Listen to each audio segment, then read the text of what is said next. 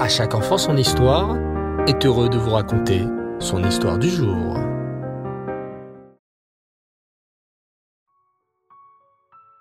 Bonsoir les enfants, Erev Tov et Shavuatov.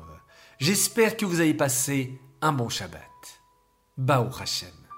Ce soir, je voudrais vous raconter une histoire sur l'importance de ne pas juger trop rapidement et de ne pas écouter ce que les autres disent, mais plutôt de se faire soi-même sa propre idée sur chaque chose.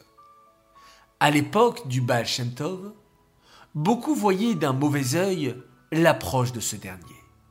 En effet, ses opposants trouvaient qu'il donnait trop d'attention aux pauvres et aux gens simples. Certains faisaient courir la rumeur que le Baal n'était pas un tzaddik, mais plutôt un fou.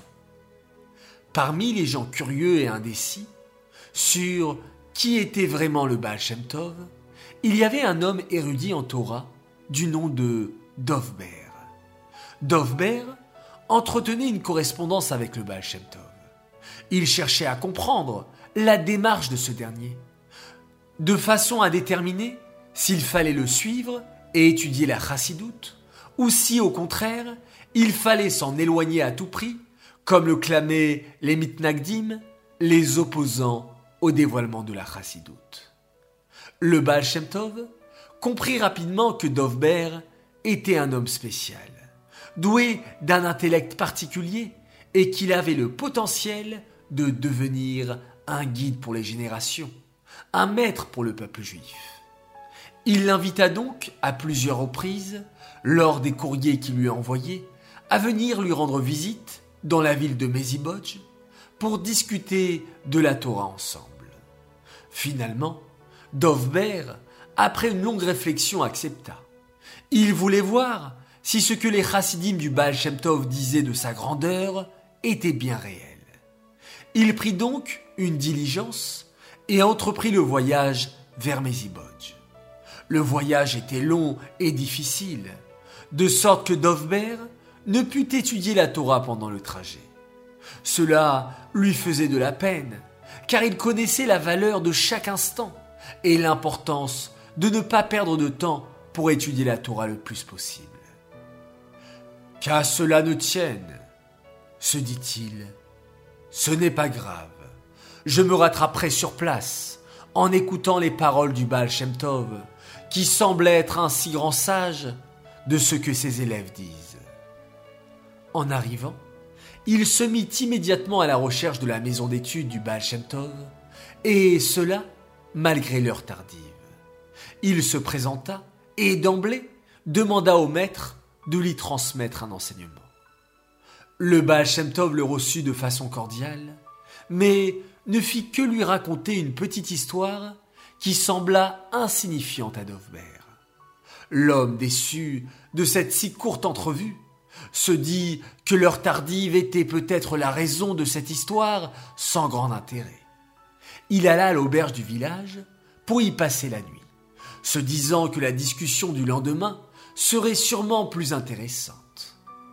Le lendemain matin, après la prière de Shacharit, Dovber s'approcha à nouveau du Baal Shem Tov. Mais, là encore, ce dernier raconta une histoire insignifiante.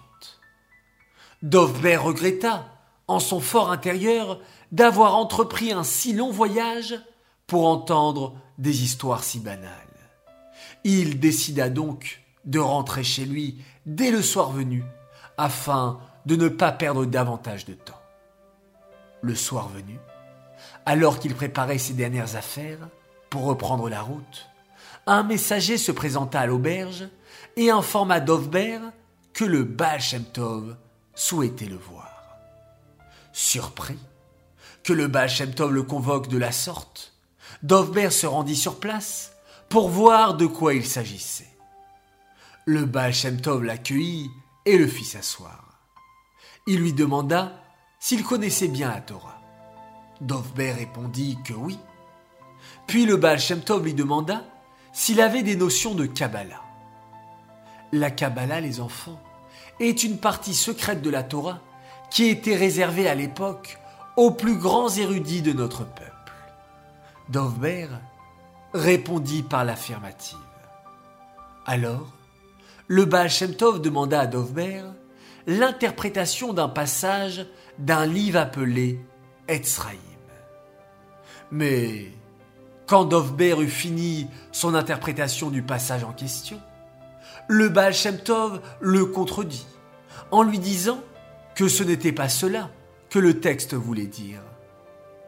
Interloqué, Dovber regarda à nouveau le texte sur lequel il avait été interrogé, puis confirma l'interprétation qu'il venait de donner. Il invita ensuite le Baal Shem Tov à le lui expliquer s'il n'était pas d'accord, de façon à déterminer ensuite qui des deux hommes avait raison? Le Baal Shem Tov expliqua alors à Dovber comment lui interpréter ce passage. À ce moment-là, en écoutant le maître lui donner son explication, Dovber eut l'impression que la pièce s'emplissait d'une lumière divine très spéciale. Quand le Baal Shem Tov eut terminé, il conclut avec ces paroles. Ton explication était exacte, mais il n'y avait pas de vitalité dans ton étude. Dovmer fut cette fois-ci très impressionné par le Baal. Il décida de rester à Mezibodj et son séjour dura plusieurs mois. Dovmer devint l'un des meilleurs élèves du Baal tant et si bien qu'il devint, à la disparition de son maître, Rabbi Dovber de Mezrich, plus souvent appelé le Maguide de Mezrich, le successeur du Baal Shem Tov. Cette histoire est dédiée Lélu Nishmat, Hélène Aurélie Tabor, Bat Victoire, Aléa Shalom. Cette histoire est dédiée à l'occasion d'un très grand Mazal Tov.